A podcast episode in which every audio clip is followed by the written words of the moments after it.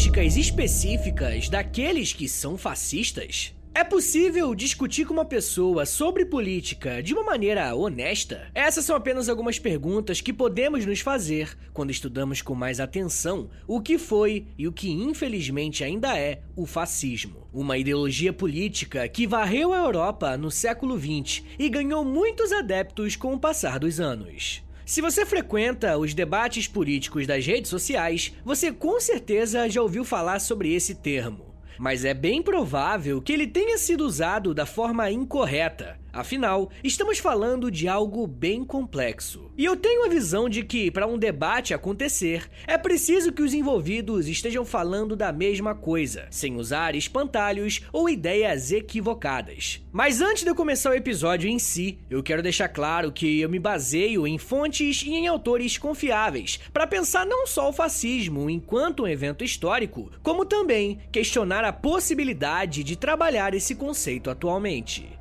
Como se trata de algo bem sério e que carrega uma certa dificuldade, precisamos entender algumas coisinhas antes de eu chegar diretamente no que é o fascismo. Eu quero apresentar para vocês o que nós historiadores chamamos de categoria de análise. E nessa hora você pensou, putz, que raio que é isso, Vitão? Esse é basicamente um termo que nos ajuda a entender um contexto mais amplo, tá ligado? Em história, nós usamos isso o tempo inteiro. Geralmente, as categorias de análise se referem a um contexto histórico, e quando mexemos nesse conceito para aplicar a outros períodos, costuma dar problema. Só que quando essa categoria de análise é muito usada, ela acaba perdendo o seu sentido. E deixa eu dar um exemplo para ficar mais fácil de entender. Hoje, principalmente no Brasil, chamar uma pessoa de comunista não quer dizer quase nada, sabe? Porque já é algo tão propagado que até já perdeu o sentido. Um outro conceito muito propagado durante o século XX para entender alguns fenômenos políticos relacionados à América Latina foi o populismo. Hoje em dia, qualquer político que toma decisões visando o bem coletivo corre o risco de ser chamado de populista. E como eu disse, o problema disso é que a palavra pode perder o seu significado e não dizer mais nada. E muitas vezes isso também acontece com o termo fascismo.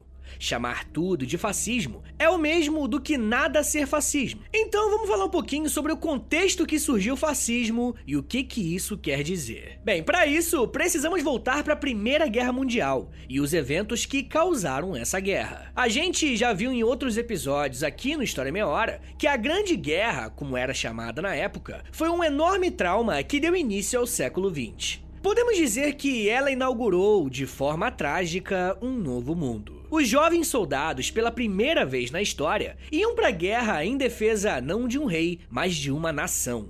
Muitos historiadores chamam esse conflito de uma guerra nacionalista. Quando a guerra acabou, em 1918, uma das principais consequências foi o desmanche completo de vários impérios. Para vocês terem uma ideia, em 1918, o Império Austro-Húngaro, o Império Alemão e o Império Turco-Otomano não existiam mais. E se essa mudança não fosse grande o suficiente, a tomada do poder pelos bolcheviques em outubro de 1917, lá na Rússia, colocava fim ao poderoso Império Czarista e dava início ao primeiro Estado socialista na história. A Europa passou a viver assombrada. Os horrores da guerra ainda aterrorizavam muitas pessoas, principalmente aqueles que foram para as trincheiras, sem falar da fome e o desemprego durante o pós-guerra. Ao mesmo tempo, o socialismo se expandia e a União Soviética ganhava muita força. O número de revoltas sociais aumentavam por toda a Europa,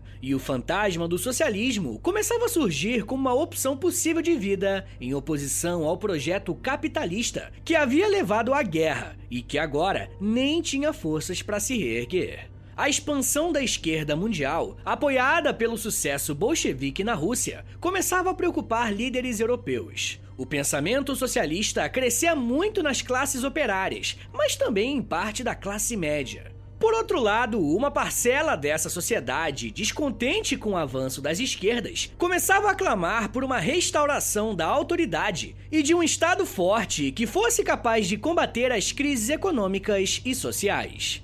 Essa sensação de rompimento gerava muito medo. E podemos dizer que na origem do fascismo está o sentimento de medo. Um medo capaz de levar as pessoas a apoiarem medidas extremas. E esse ponto é muito importante, porque durante o século XX, o medo foi um fator que uniu parte da população. E uma das regiões que isso aconteceu primeiro foi na Itália, mais especificamente durante a década de 20.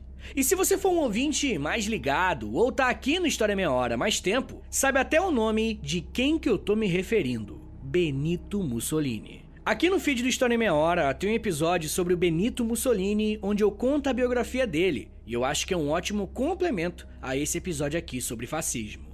Mas o que eu quero mostrar para vocês é que um movimento como o fascismo não surge do nada.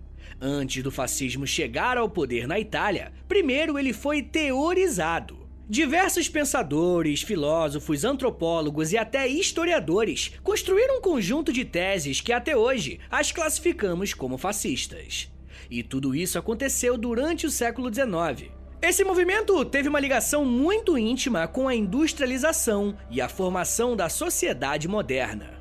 As relações de trabalho e a organização social começaram a mudar por conta da Revolução Industrial, transformando a vida rural para entrar numa vida urbana. Hoje, a ideia de cidade industrializada é praticamente o normal de todos nós, não é verdade? Mas no século XIX, alguns pensadores criticavam essa transformação, defendendo uma vida mais pura e que seria a vida no campo. A vida no campo era mais pura e ela seria antagônica a uma vida deturpada que seria na cidade. Foi nesse contexto que começaram a surgir as primeiras ideias que formaram a base para o fascismo. Como vocês sabem, o pensamento e a ação costumam andar juntos, e as mudanças do mundo industrial eram tão rápidas que gerava uma sensação de aceleração do tempo. O mundo que por anos parecia estável, com poucas mudanças políticas, sociais ou econômicas, entrava numa velocidade alucinante, devido às novas técnicas e tecnologias que surgiam.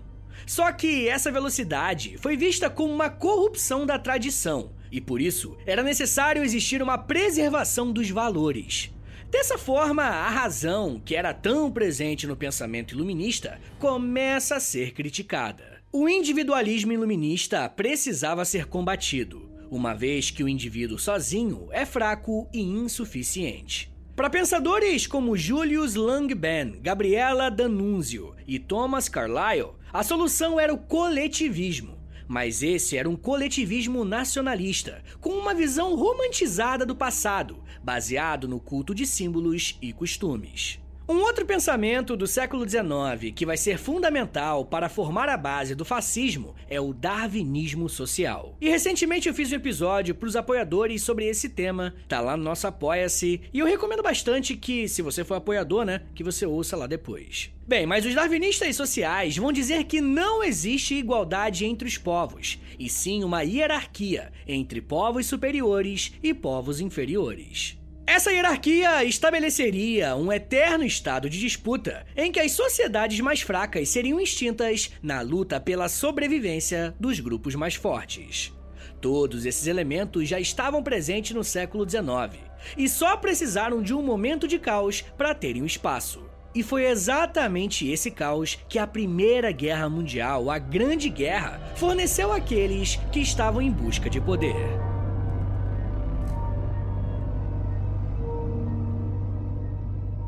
Como já vimos aqui, o fascismo, enquanto um movimento político, surgiu na Itália. Mas com tanto lugar no mundo para surgir, por que, que foi logo na Itália? Rapaziada, a Itália estava passando por um longo período de conflitos internos relacionados à sua unificação enquanto país, que aconteceu entre os anos de 1859 e 1870. Esses conflitos dificultaram a geração de um sentimento nacionalista.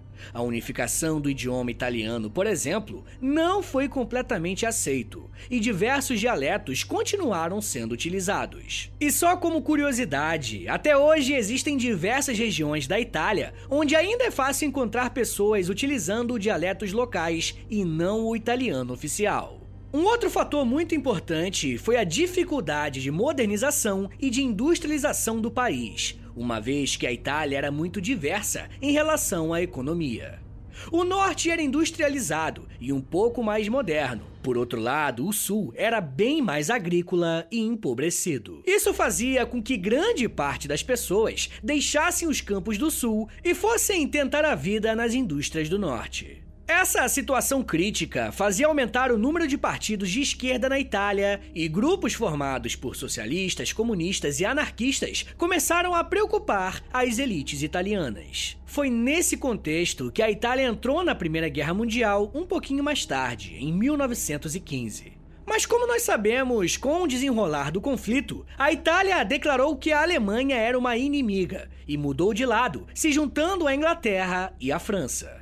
A promessa dessa aliança era que a Itália receberia alguns territórios que ajudariam no seu processo de modernização. Porém, mesmo estando ao lado dos vitoriosos, a Itália ganhou a guerra, mas perdeu a paz.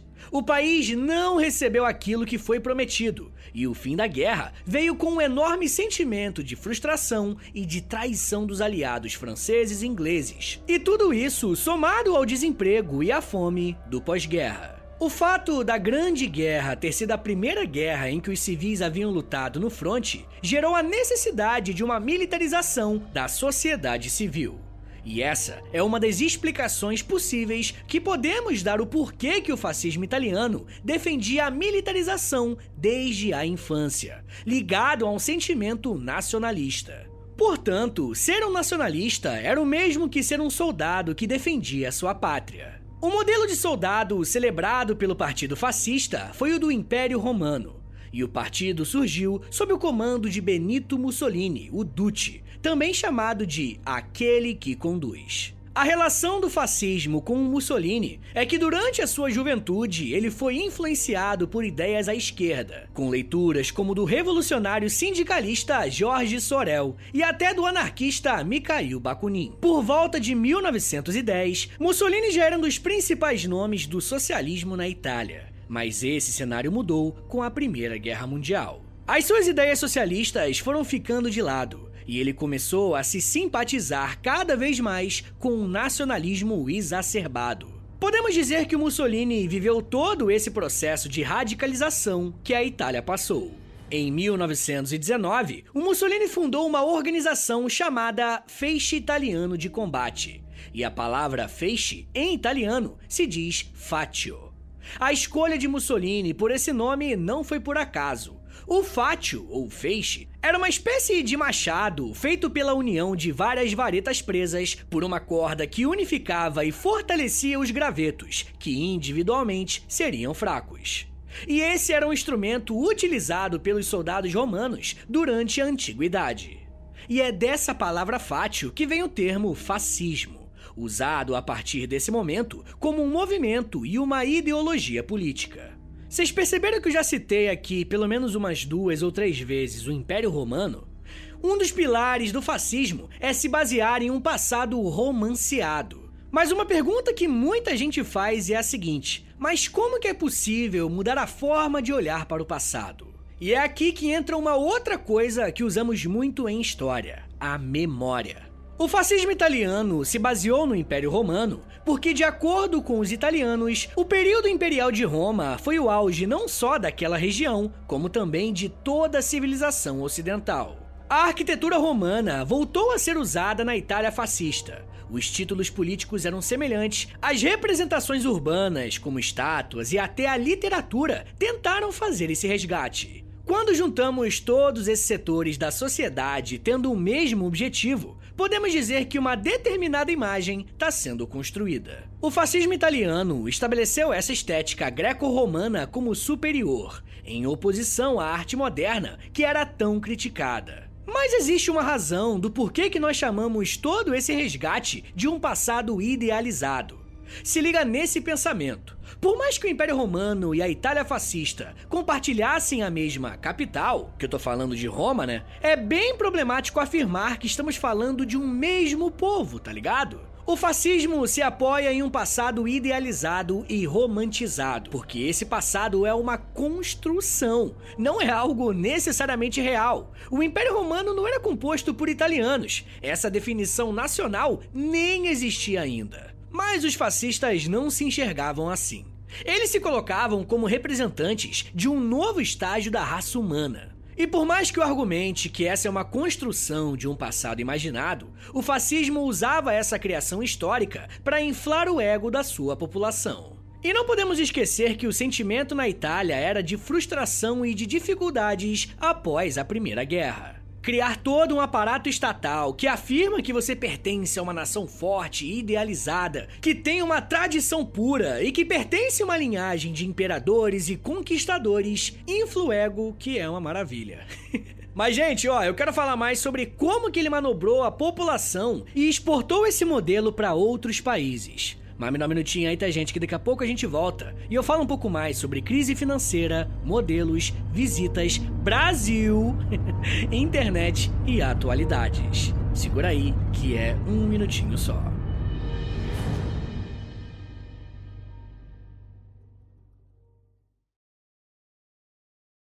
Pessoal, eu queria pedir um favor que vai ajudar muito o meu trabalho e não vai custar nada para vocês.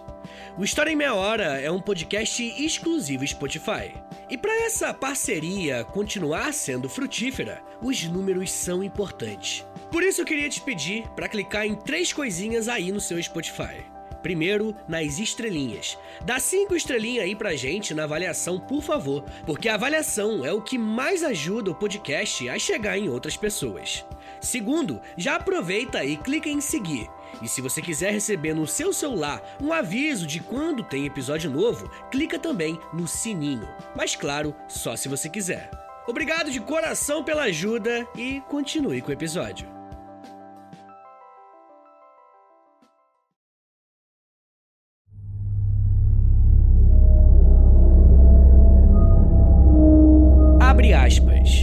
Fascismo repudia, assim, a doutrina do pacifismo, nascida de uma renúncia à luta e de um ato de covardia diante do sacrifício. A guerra está para o homem o que a maternidade está para a mulher.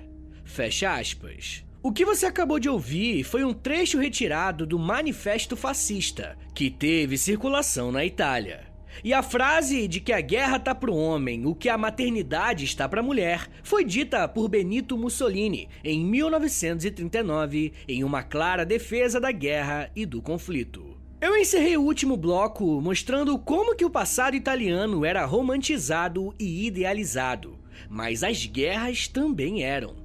Era útil para o fascismo alimentar na sociedade um sentimento de revanchismo, ao mesmo tempo que amedrontava a população com o inimigo sempre perto para agir.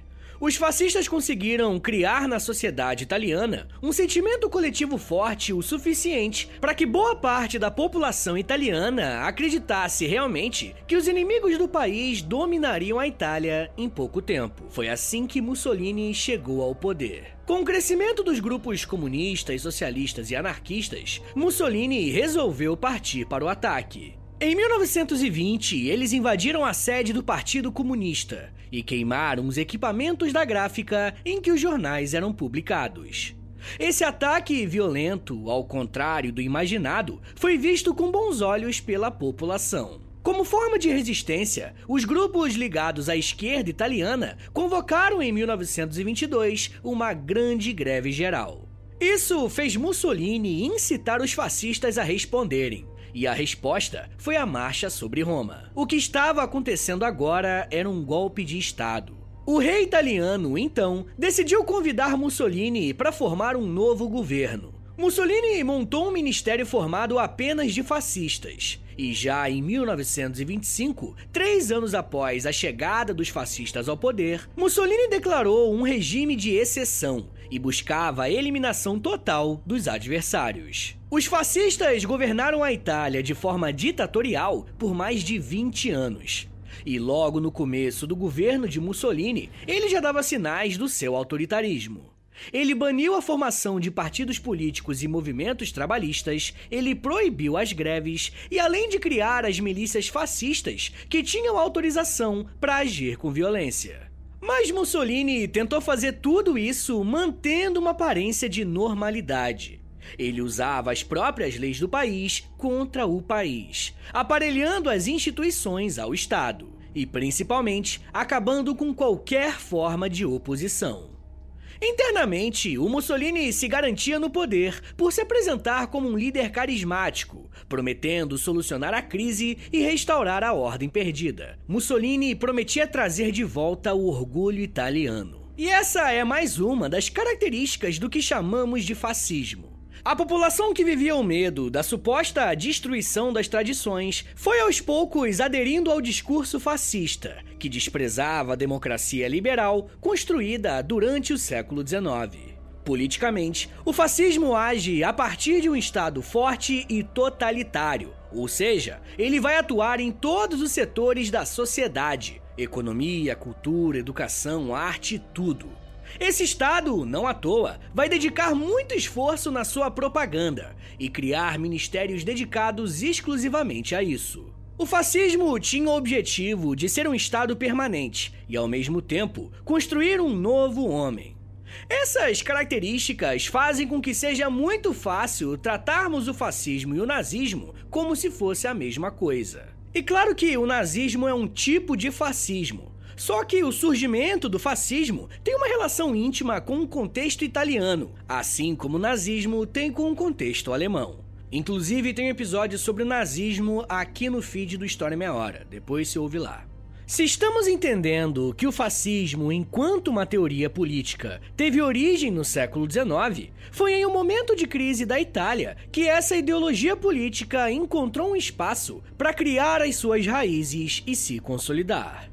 Porém, muitas das crises que nós citamos agora foram vividas com mais intensidade por países que saíram derrotados na Primeira Guerra ou se sentiram pessoalmente lesados, como foi o caso da Itália. Mas na década de 20, aconteceu um outro evento que levou a crise para outras nações. Eu tô me referindo à crise de 29 e o crash da bolsa de valores. Quando a economia mundial entrou em colapso, outras nações viram no fascismo e no autoritarismo uma opção para saírem da crise. Por mais que o fascismo seja muito identificado com a Itália de Benito Mussolini, a partir da crise de 29, aprendemos uma outra verdade sobre essa ideologia política. Ela é extremamente maleável. Portugal, por exemplo, foi governado por um líder fascista que criou o chamado Estado Novo e ficou conhecido como salazarismo. Um processo um pouco parecido aconteceu na Espanha, com o governo de Francisco Franco, que ficou conhecido como franquismo. A partir dos anos de 1930, movimentos fascistas já podiam ser encontrados na Inglaterra, Hungria, Romênia, Bulgária, Grécia, Lituânia, Iugoslávia e até em alguns países da América do Sul. Nunca é demais lembrar que o Brasil já teve um partido fascista para chamar de seu o integralismo, que chegou a ter cerca de 200 mil filiados. Os membros da AIB, que é a Ação Integralista Brasileira, eram conhecidos como os Camisas Verdes, em referência aos camisas negras do fascismo italiano. A sede integralista era decorada com fotos do seu líder, Plínio Salgado, e o lema era o seguinte: o integralista é o soldado de Deus e da pátria, homem do novo Brasil. Segundo alguns historiadores, esse foi o partido fascista fora da Europa que mais se aproximou das massas. Plínio Salgado chegou a ter um encontro com Benito Mussolini no início dos anos 30. Por mais que exista um grande debate entre os historiadores se todos esses países realmente tiveram governos ou partidos fascistas, o que todos concordam é que esses grupos eram autoritários e se inspiraram no fascismo italiano. Hoje em dia, existe um debate muito grande sobre a continuidade ou não do fascismo. Em 2022, a Itália elegeu uma ministra chamada Giorgia Meloni, que pertence a um partido conhecido por ter ligações explícitas com o fascismo italiano. Durante a campanha, a ministra foi perguntada diversas vezes se realmente mantinha relações com fascistas e se iria expulsar os neofascistas do seu governo. Essa campanha só reacendeu o debate sobre o que é o fascismo e como podemos identificá-lo na política. Para o historiador Robert Paxton, talvez uma das maiores referências no assunto, o fascismo surge da preocupação obsessiva de um determinado grupo social com a humilhação e a decadência. Não é à toa que as crises formam um cenário para as ideias fascistas. Podemos citar algumas delas que já falamos por aqui, ó, se liga líder forte, crise social, apoio de parte da elite, militarismo, racismo, anti-intelectualismo, propaganda, idealização do passado, violência generalizada, apologia religiosa, anticomunismo, ataque à imprensa e nacionalismo. Essa diversidade de características fez com que o termo fascista seja facilmente encaixado em vários governos. E é claro que o termo tem sido usado politicamente conforme o interesse de vários grupos. E quando o debate vai para disputa política, geralmente as coisas saem um pouco do controle e os conceitos são mal trabalhados. Um exemplo disso é que provavelmente você já deve ter escutado que o fascismo era de esquerda por defender um Estado forte. Para o autor Kevin Passmore, o fascismo foi um movimento de extrema direita, justamente por se opor de forma violenta contra o socialismo e as pautas de esquerda. Não é possível colocar o fascismo no espectro político à esquerda, porque essa é uma ideologia política que surge com o apoio das elites. Por mais que os fascistas sejam violentos, essa violência não é direcionada ao fim da propriedade privada, por exemplo, como defende o socialismo. Se formos verificar quais são os inimigos atuais, vemos que o feminismo, por exemplo, tem sido alvo dos neofascistas. O movimento feminista tem lutado pelos direitos das mulheres há muito tempo. Mas no período do pós-guerra e da ascensão do fascismo, o feminismo não tinha a força que tem hoje. Nas últimas décadas dos anos 2000, o discurso feminista conseguiu um espaço maior e entrou de vez na briga política, construindo e questionando narrativas tidas anteriormente como normais. O papel do homem e a virilidade masculina, por exemplo, têm sido muito criticados quando usados para manterem o machismo, e esse é um dos pontos principais do discurso fascista, a masculinidade, principalmente uma masculinidade idealizada. Se vocês se lembrarem bem, um dos pontos mais valorizados pelos fascistas italianos era a guerra. E para ir para a guerra, era necessário que o homem se entendesse enquanto uma espécie de herói. Por mais que os discursos e as práticas possam ter semelhanças em muitos aspectos, a realidade atual é muito diferente do passado. E isso faz com que o neofascismo busque novas formas de agir. O contexto de 1920 e 30 para o atual é muito diferente, e a historiadora Denise Hollenberg afirma que o fascismo e o nazismo nasceram no meio das crises pós-Primeira Guerra Mundial, em oposição aos valores que haviam sido construídos no decorrer do século XIX. Essas ideologias políticas negavam tanto a esquerda quanto a direita e se apresentavam como uma terceira via. Hoje em dia, os partidos simpatizantes ao pensamento fascista tentam se afastar dessa associação. A primeira-ministra italiana Giorgia Meloni rejeita a conexão com o fascismo e alega que essa história ficou para trás, ainda que o símbolo do seu partido seja a chama tricolor, associada historicamente a Mussolini. Ela alega estar dentro das normas democráticas, e o fato de ter sido eleita pelo voto seria a razão para diferenciá-la do fascismo do passado. Esse tem sido um dos debates mais quentes da atualidade. Como entender o voto livre e direto com eleições justas e ainda assim eleger líderes com discursos autoritários e muitas vezes racistas, machistas e abertamente violentos? Por mais que o nosso tempo enfrente uma nova onda de dificuldades e desafios, precisamos olhar para o passado não só para compreender o presente, como também para entendermos quais são as categorias que devem ou não serem aplicadas no debate público. Nas discussões que nós temos, onde normalmente há rótulos de pessoas e governos, para quem estuda a história, isso precisa ser feito com extrema responsabilidade. Além disso, muitas vezes será preciso reconhecer que existem movimentos políticos que ainda não podem ser categorizados, porque ainda não desenvolvemos nomes para definir uma determinada prática política, seja ela virtuosa ou não. A nossa missão, enquanto estudantes de história, é estarmos atentos à história e conhecermos minimamente os conceitos que estão sendo usados, para impedirmos que candidatos não democráticos cheguem às urnas, como tem sido uma tendência nos últimos anos. E alguns especialistas afirmam que essa tendência ainda vai piorar. mas isso já é um papo para uma outra meia hora.